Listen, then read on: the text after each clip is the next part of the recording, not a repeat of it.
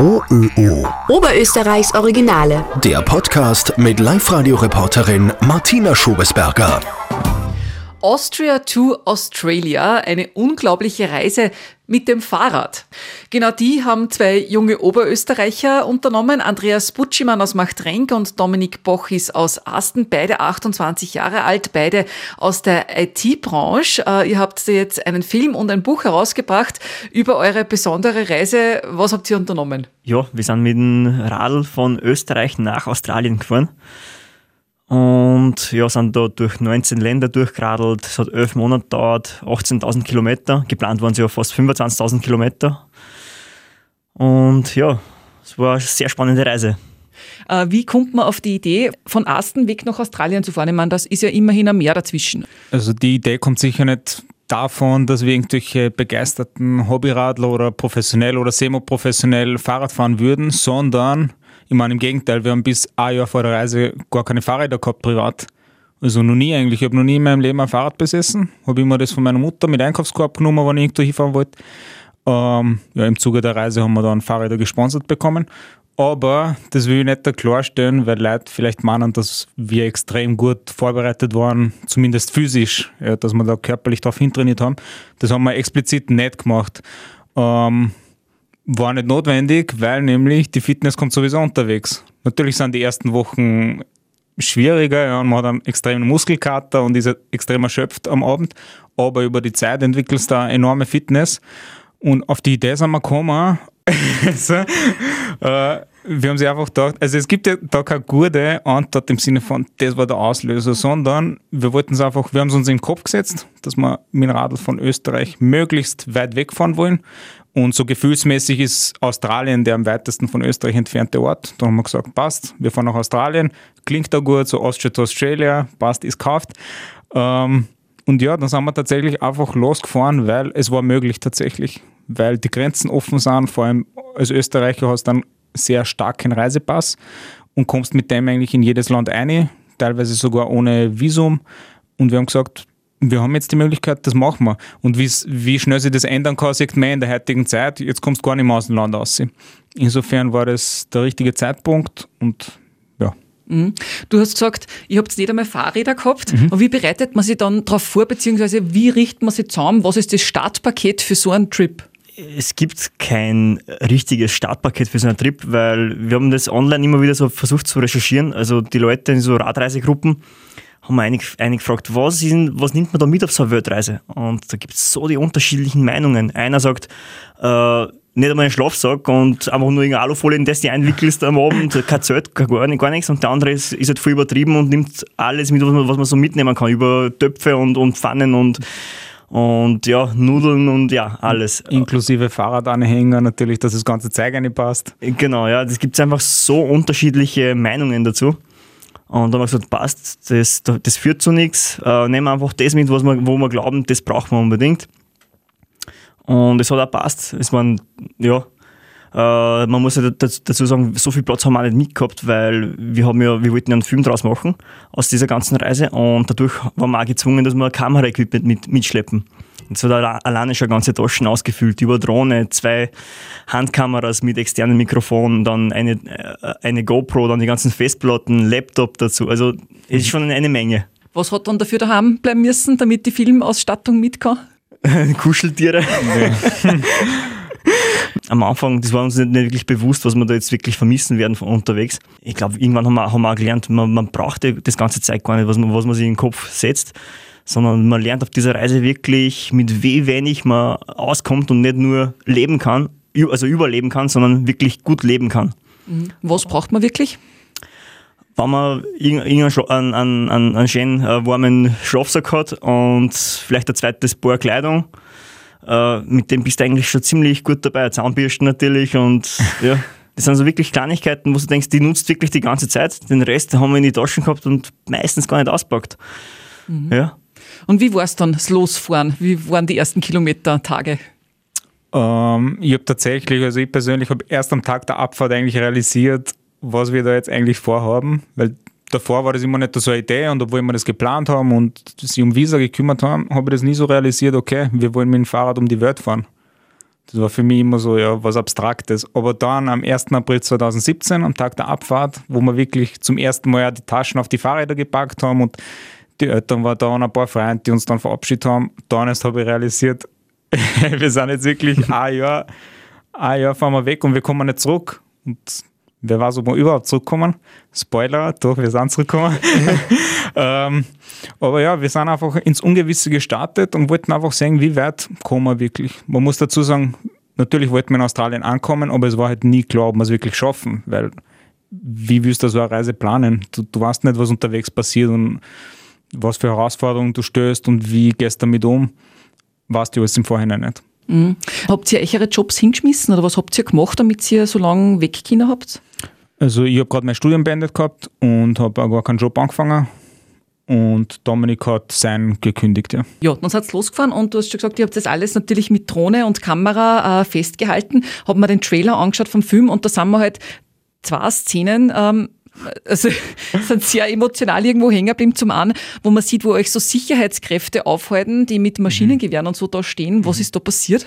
Das war in Pakistan, diese Szene. Ja, Pakistan war für uns, obwohl wir schon eigentlich sechs Monate unterwegs waren und schon eine gewisse Reiseerfahrung und Reisealltag entwickelt haben, ähm, Pakistan war ein kompletter Kulturschock für uns. Das war man nicht gewohnt, weil wir sind ja eigentlich immer Schritt für Schritt in die Kulturen hineingefahren, sage ich mal. Ähm, ja, und in Pakistan, so wie man es halt kennt, lange Gewänder, lange Bärte. Es war einfach alles neu, neues Essen. Und das war sehr spannend die ersten Tage. Wir durften auch komplett allein durch die Gegend herumfahren, aber ab einem gewissen Punkt hat uns die Polizei aufgegabelt.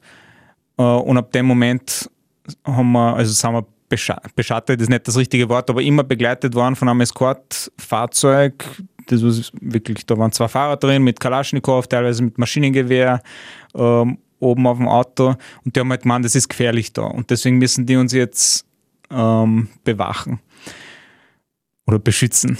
Und irgendwann hat es uns halt einmal gereicht, weil das ist wirklich Tage und Wochen so dahingegangen. Wir haben das gar nicht mehr genießen können, um die Natur und die Menschen ähm, weil du halt immer einen Motor in die Ohren hörst und zwar direkt einen Meter hinter deinem Radl. Also ganz knapp. Das war richtig ungut und ja, auch wie sie sich teilweise mit uns verhalten haben und da hat es einfach ein paar Reibereien gegeben, steht dann im Buch mehr drinnen, aber irgendwann hat es uns gereicht und wir sind einfach losgefahren und haben gar nicht mehr auf die Eskorte gewartet, eines Morgens.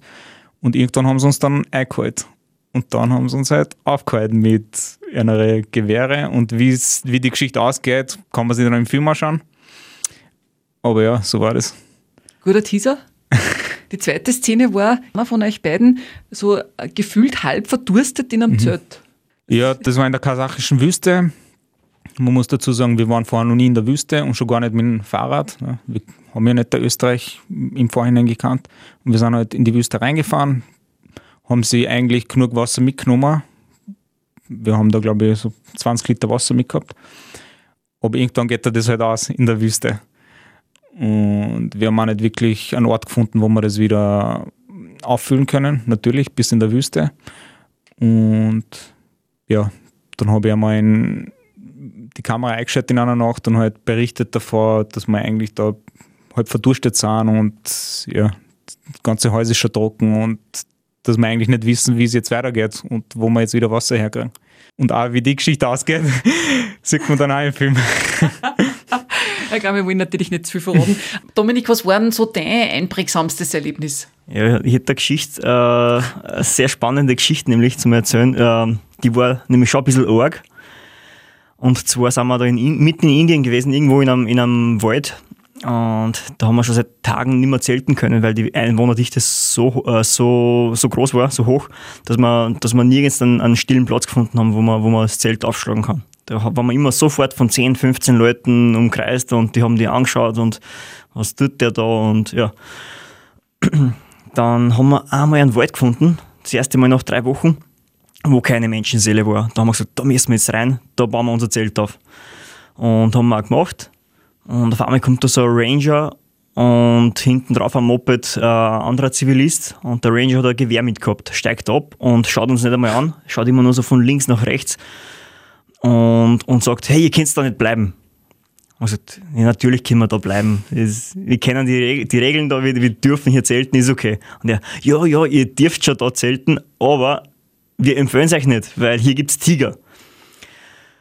Okay, haben wir erstens, also im ersten Moment haben wir so geschaut, ah, jetzt haben wir unser Zelt schon aufgebaut, wir sind schon mir, das ist dunkel, ich will es nicht mehr abbauen und ich glaube ihm das nicht. Das, das ist sicher nur so, so, so eine Taktik, dass, dass er die Touristen verscheucht und ja, ja, keinen Müll hinterlassen im Wald und ja, genau. Und sagt, nein, passt schon, wir bleiben heute da. Dann sagt er, nein, wirklich, es, ist, es sind wirklich Tiger da und dieses Jahr sind schon zehn Leute äh, verunglückt in dem Wald. Und da, da hat er uns Fotos gezeigt auf seinem Handy. Und wie wir das gesehen haben, boah, da ist uns schon ein bisschen ungut geworden. Also sollen wir das Foto kurz beschreiben oder? Ja, bitte. Ja, also da ist halt ein, ein blutiger Mann in, in der Wiesen gelegen mit so Kratzspuren von oben bis unten und die Eingeweide treten hervor und von der Hüfte abwärts ist, war das ganze rechte Bein abgenagt, also bis auf den Knochen. Und natürlich hat der Ranger ein Foto davor, weil wenn irgendwer vermisst geht, dann ist er halt der Erste, der die Leute suchen geht. So, Dominik, die Geschichte geht weiter noch. Genau, dann sehen wir halt die, das Foto und da haben wir gewusst, hey, es ist ernst, was er da sagt, das ist, nicht, das ist kein Spaß. Und das war dann auch das erste Mal auf der Reise, wo man wirklich so ein ungutes Gefühl gehabt hat, aber es war schon dunkel. Und ich dachte, was mache ich jetzt? Mitten im Wald. Und dann sagt der Ranger, hey, wir können selbst nicht mehr bleiben. Sie haben selbst Angst gehabt, ist eh klar. Äh, sie müssen jetzt weg von da. Und dann haben sie aber gesagt, wenn es überlebt, wenn es aus dem Wald rauskommt, im nächsten Dorf warten wir auf euch und da bieten wir euch eine Unterkunft dann für die Nacht. Und ja, haben halt schnell anpackt, Zelt abgebaut und da sind wir 20, 30 Minuten sind wir durch den Wald geradelt, komplett ohne Licht, nur halt das Licht, was man am Radl hat, aber das ist, also wer schon mal bei Nacht geradelt ist, das ist nicht viel. Das ist nicht viel. Und dann sind wir eben angekommen bei ihm in, äh, und haben halt auch gemeinsam gegessen, alles passt. Und am nächsten Tag fahren wir weg und er schreibt uns auf Facebook, hey, gut, dass ihr nicht in den Wald übernachtet habt, genau dort, wo ich schlafen wollte, hat es den nächsten erwischt, hat uns ein Foto geschickt. Und das war dann, boah. Passiert. Ja. Das Ja. war dann schon heftig. Hört jetzt schlimm an, aber für uns war das ein normaler Montagmorgen. nein, nein, Spaß. Aber ja. Und damit wir nicht nur die Schauergeschichten erzählen, vielleicht gibt es noch irgendwas. ja was anderes gibt es nicht. Also jeder, jeder Tag war so. was waren denn so die schönsten Erlebnisse oder das schönste Erlebnis, das ihr gehabt habt? Natürlich jeder, der von einer Weltreise zurückkommt und wenn man die Leute fragt, jeder schwärmt immer von Gastfreundschaft und obwohl das so kitschig ist und so oft erwähnt wird, müssen wir das natürlich auch sagen. Also nicht müssen, sondern es ist halt tatsächlich so. Je weiter in den Osten kommst, desto gastfreundlicher sind die Menschen und sie nehmen die bedingungslos auf, ähm, geben da zum Essen, zum Trinken, vor allem in Pakistan, also die pakistanische Gastfreundschaft, die werden wir nie vergessen. Die Leute haben uns teilweise Unterkünfte bezahlt und wollten gesagt, ins nächste, im nächsten Dorf halt so, dort habe ich auch Hotelzeit und ihr geht dort schlafen und wieder der ist zwecklos quasi. Ähm, und was mir auch noch persönlich gefallen hat, die unendliche Freiheit. Also man muss sich überlegen, du weißt in der Früh nie, wo du am Abend übernachten wirst. Und wir haben eigentlich sehr oft hauptsächlich gezeltet. Und ja, du, quasi die Welt ist dein Wohnzimmer. Und einmal baust dein Wohnzimmer halt in der Wüste auf, einmal mitten der Berge, einmal in irgendeinem Wald. Also hast die ganze Nacht frische Luft. Ja, das war, also das heißt in einem zivilisierten Leben, sage ich mal, so wie es wir in, in, im Westen kennen oder in Österreich, sowas du halt nicht.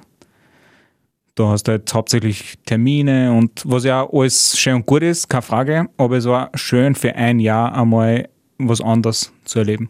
Da kann ich eig- eigentlich Nandi nur, nur äh, recht geben. Die Gastfreundschaft und, und diese, diese Naturspektakel, die was man da miterleben hat, dürfen jeden, jeden Abend die perfekten Sonnenuntergänge, jeden Morgen die perfekten Sonnenaufgänge, mitten in der Nacht die Sternenhimmel, die Milchstraßen.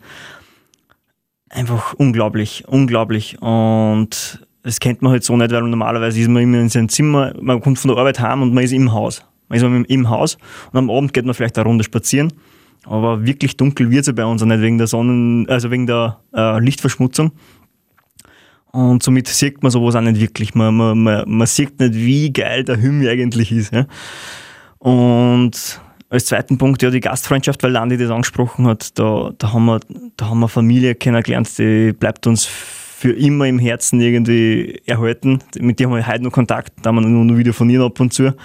Telefonieren aus Kasachstan, da waren wir waren wir in irgendeinem, also das erste Dorf, wie wir die Grenze von Russland nach Kasachstan überquert haben, da haben wir kein Essen mehr mit gehabt, kein, kein Trinken und kein, kein Bargeld, weil man ist halt in, in einem neuen Land und man sucht einmal äh, eine Wechselstube. Wo kann ich jetzt mein Geld wechseln oder wo kann ich Geld abheben beim Bankomaten? Und das haben wir alles nicht gefunden und alle Geschäfte waren immer nur mit Bargeld zum Zahlen. Und dann haben wir gesagt, was tun wir jetzt? Wir fahren von, schon seit einer Stunde von, von Geschäft zu Geschäft und da ist einfach keiner nimmt uns die Kreditkarten ab und wir, können, wir wissen nicht weiter. In die nächste Stadt warten 70 Kilometer. Das schaffen wir heute nicht und bis morgen will ich nicht hungern. Also, nach so einem Radltag, da will man schon gescheit reinhauen. Und ja, dann fährt da einer mit dem Auto vorbei und sagt, was tat sie da? Und dann haben wir gesagt, äh, ja, wir suchen ein Geschäft, wo man mit Bankomat zahlen kann. Und wir finden einfach nichts. Sagt, da folgt mir nach. Er ist mit dem Auto vorgefahren, wir fahren ihm hinterher gehen wir alles einkaufen, alles, was wir braucht haben, war super schön. Dann kommen wir aus dem Geschäft raus und er sagt, hey, ich habe wen am Telefon, spricht's mit dir. Da hat er, halt, er hat nur, nur Russisch gesprochen und hat uns seine Frau am Telefon gegeben, die war Englischlehrerin. Und die hat dann gesagt, kommt zu uns heim, wir machen euch was zum Essen, dürft bei uns übernachten, dürft euch waschen, alles super. Und dann haben wir gesagt, ah, schau da uns an, wir, wir sind komplett verschwitzt, wahrscheinlich stinkt man wie die letzten äh, ja, Unmenschen. Und, und, und das Orge war ja, sie haben auch Kleinkinder daheim gehabt. Und dann haben wir gedacht, wer nimmt solche Menschen auf? Ich, ich würde es wahrscheinlich selbst nicht machen. Dass ich das solche Leute haben nehme und ich weiß nicht, ob das irgendwelche Mörder sind oder was auch immer. Jetzt voll übertrieben, aber ja, und da habe ich auch gemerkt, das, das ist eine komplett neue Welt, in die, wir, in die wir da eintauchen und man muss auch komplett offener werden, weil wir werden auch immer wieder angesprochen, habt ihr nicht Angst gehabt auf der Reise, dass euch ihre Radeln gestohlen werden, wenn die da irgendwo zelten das? gesagt, na, wir haben sie immer sicher gefühlt, weil die Leute uns einfach ein Gefühl gegeben haben von, du kehrst dazu. Wie war der Moment, wie es angekommen hat? Uh, ja, schön natürlich. Also schön und schade. Und zwar schön in der Hinsicht, wir haben sie auf der Reise oft so gewünscht oder zumindest gedacht, ah, wie schön war es jetzt, wenn ich daheim war, in einem klimatisierten Raum, ich hätte ganz normales Essen drin und würde jetzt nicht da mitten in Kirgistan, Indien, wie auch immer, Nepal, da verschwitzt am Radl sitzen, müssen täglich meine 100 Kilometer abstrampeln. Wie schön war es, wenn alles ein Ende hätte. Und ja, dann fährst deine letzten Meter, die Familie, Verwandte erwarten die dort in Australien. Und du steigst vom Radl ab und das halt zum letzten Mal. Und dann denkst du schon irgendwie, schön, dass es vorbei ist, gut, dass alles gut gegangen ist, aber gleichzeitig hat man das vagabunden Leben schon sehr irgendwie genossen vor allem nachdem es vorbei ist. Also wir haben ja auf der Straße gelebt, muss man sagen, von der Straße gegessen, in der Natur, ja, in der Natur geschlafen.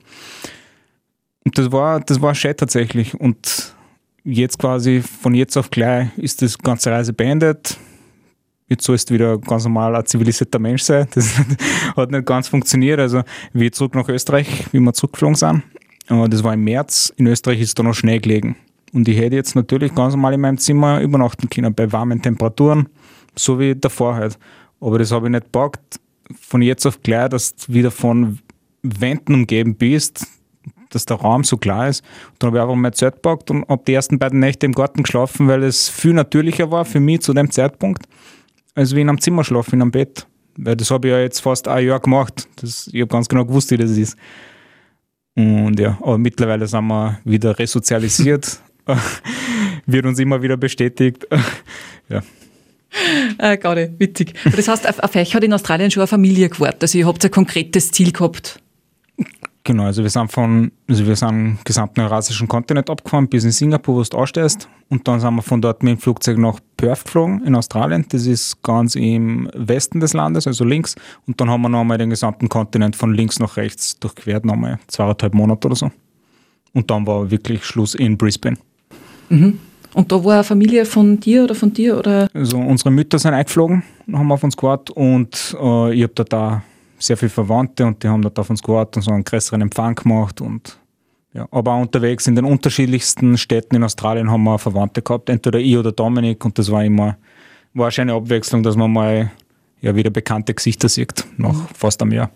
Da hat dann die Mama gewartet. Ja, die haben quasi unsere ersten Meter miterlebt in Asten, in Linz und dann quasi auch unsere letzten Meter. Mhm. Super lieb. Ja, sehr ja, lieb. Ja, schon. ähm, wie viel hat euch das gekostet und wo habt ihr das Geld hergehabt? einmal, wo wir das Geld herhaben. Äh, wir haben beide dafür gearbeitet. Für uns war von Anfang an klar, wir nehmen kein Geld für an, von anderen Leuten, die was selbst täglich da schuften dafür. Und mit welchen äh, mit welcher Argumentation sollen wir jetzt die Welt bereisen und, und, und alles Schöne erleben und, und, das auf Kosten anderer? Haben gesagt, nein, das geht mhm. nicht, das, das bringen wir in unsere Köpfe nicht rein. Und da waren wir auch stur, haben wir auch durchgezogen bis zum Schluss. Äh, wir haben selbst gearbeitet dafür, haben wir uns zusammengespart, das Geld. Und wie viel hat es wirklich gekostet? Wir haben mit 15.000 gerechnet. Im Endeffekt waren es, also pro Kopf, Genau, und im Endeffekt hat es uns gekostet und da waren aber Flüge auch dabei. Das heißt, einmal haben wir meinen Bruder einfliegen lassen nach Kirgisistan, der uns Reisepässe gebracht hat mit weiteren Visa. Äh, einmal ein Flug äh, über Myanmar, weil wir, weil wir da eben kein Visum bekommen haben. Spoiler, sorry. Und äh, einmal von Singapur nach Australien und dann heim. Das war auch dabei und das hat uns pro Kopf circa 7.000, 8.000 Euro gekostet. Und das war eigentlich sehr wenig. Wenn man überlegt, in Österreich kommt man mit 7000 Euro im Jahr nicht aus. 7000 Euro pro Person oder? Pro Person. Pro Person. Insgesamt für alles. Genau, äh, mit Equipment, mit Essen, mit Unterkünfte, mit Visa, mit Flüge. Ja, Equipment war vor der Reise schon da, das habe ich jetzt nicht, nicht dazu gezählt. Okay. Also, aber, mhm. Ja, mich hätte nur interessiert, ob Sie es wieder machen würdet. Mit einem Wort, nein. nein, es war von Anfang an klar, dass wir die, die Reise, die machen wir einmal fürs Leben und wir sind, wie der Andi am Anfang gesagt hat, wir sind beide keine Radfahrer. Mhm. Also waren wir damals nicht, sind wir heute nicht. Beim Andi dient das Fahrrad momentan nur als Wäscheständer. Ich pack mhm. und zwar nur aus und, und drehe so eine kleine Runden in der Siedlung. Aber wir sind nicht beide keine, keine echten Radfahrer und, und keine halt, Abenteurer oder. Ja, das war ja. einfach ein, äh, ein Mittel zum Zweck, sagen wir mal so, für, für, die, für die Reise, weil wir wollten einfach Menschen kennenlernen, Kulturen kennenlernen. Und deswegen haben wir gesagt, wir wollen das, die, die, die ganzen Erinnerungen, die was wir haben, die wollen wir einfach in eine, in eine Kisten packen und immer wieder drin stöbern und, und sich daran erinnern. Aber wir wollen es nicht nur mehr, nur mehr erleben, weil vielleicht macht man sich irgendwelche Erinnerungen damit kaputt. Und deswegen, na, das, das bleibt bei dem einen Abenteuer. Mhm. Außerdem ist die Frage vielleicht die, nämlich, was könnte man jetzt noch machen, dass diese Reise toppt? Und da ist uns bis jetzt noch nichts eingefallen. Also natürlich, wie man, wenn man wieder was macht, dann soll das natürlich noch weiter, noch stärker, noch höher sein. Kennen wir bis jetzt nichts. Mhm. In euren Erinnerungen, also an euren Erinnerungen kann man teilhaben. Ihr habt äh, ein Buch herausgebracht mhm. und einen Film. Ähm, genau. Vielleicht könnt ihr ein bisschen beschreiben, wie das gelaufen ist und äh, was man da alles sieht von euch. Also vielleicht zu Beginn muss man sagen, wir sind vor der Reise nie vor der Kamera gestanden. Wir haben nie eine Kamera in der Hand gehabt. Also wir waren weder vor der Kamera noch hinter der Kamera. Und haben uns aber trotzdem vorgenommen, sofort, wir wollen einen Film machen und nicht für YouTube, sondern gleich fürs Kino. Also eigentlich eher größenwahnsinnig. Ähm, haben uns da professionelle Unterstützung gesucht in Form von Josef Eichholzer. Das war für uns eine extreme Ehre, dass so ein ja, Oscar-prämierter Produzent jetzt plötzlich mit kompletten Amateuren zusammenarbeiten will. Ähm, ja, und dann haben wir einfach so gut wie es ging, haben wir versucht, unsere Situationen, unseren Alltag mit Kamera festzuhalten. Ähm, gleichzeitig war aber nie klar, ob wirklich schlussendlich ein Film daraus entsteht, weil, und das hat uns auch der Josef Eichholz immer wieder gesagt, weil es ist ein Dokumentarfilm, das heißt nicht geskriptet, es gibt kein Drehbuch. Und was ist, wenn auf der gesamten Reise nichts Spannendes passiert, ja, dann gibt es auch nichts zum Erzählen, logischerweise. So, Gott sei Dank sind aber viele Sachen passiert auf der Reise und die haben wir Gott sei Dank einige davon einhalten können mit der Kamera. Und ja, nachdem wir zurückgekommen sind, haben wir sie zusammengesetzt mit Josef Eichholz und haben jetzt im Laufe der letzten zweieinhalb Jahren eben diesen Film produziert. Und ja, und freut uns. Auch. Genau, ein Buch haben wir auch parallel geschrieben, weil nämlich in einem Film bist zeitlich limitiert, kannst nicht eineinhalb Stunden deine Geschichte zeigen, aber es gibt natürlich so viel mehr zu erzählen, als wie was du im Film sagen kannst. Also haben wir ein Buch auch geschrieben und da steht die komplette Geschichte und alle Hintergründe und ganz, ganz viele Anekdoten drinnen. Sehr gut. Mhm. Titel von beidem ist? Austria to Australia. Eine unglaubliche Reise mit dem Fahrrad. Oh, oh, oh. Oberösterreichs Originale.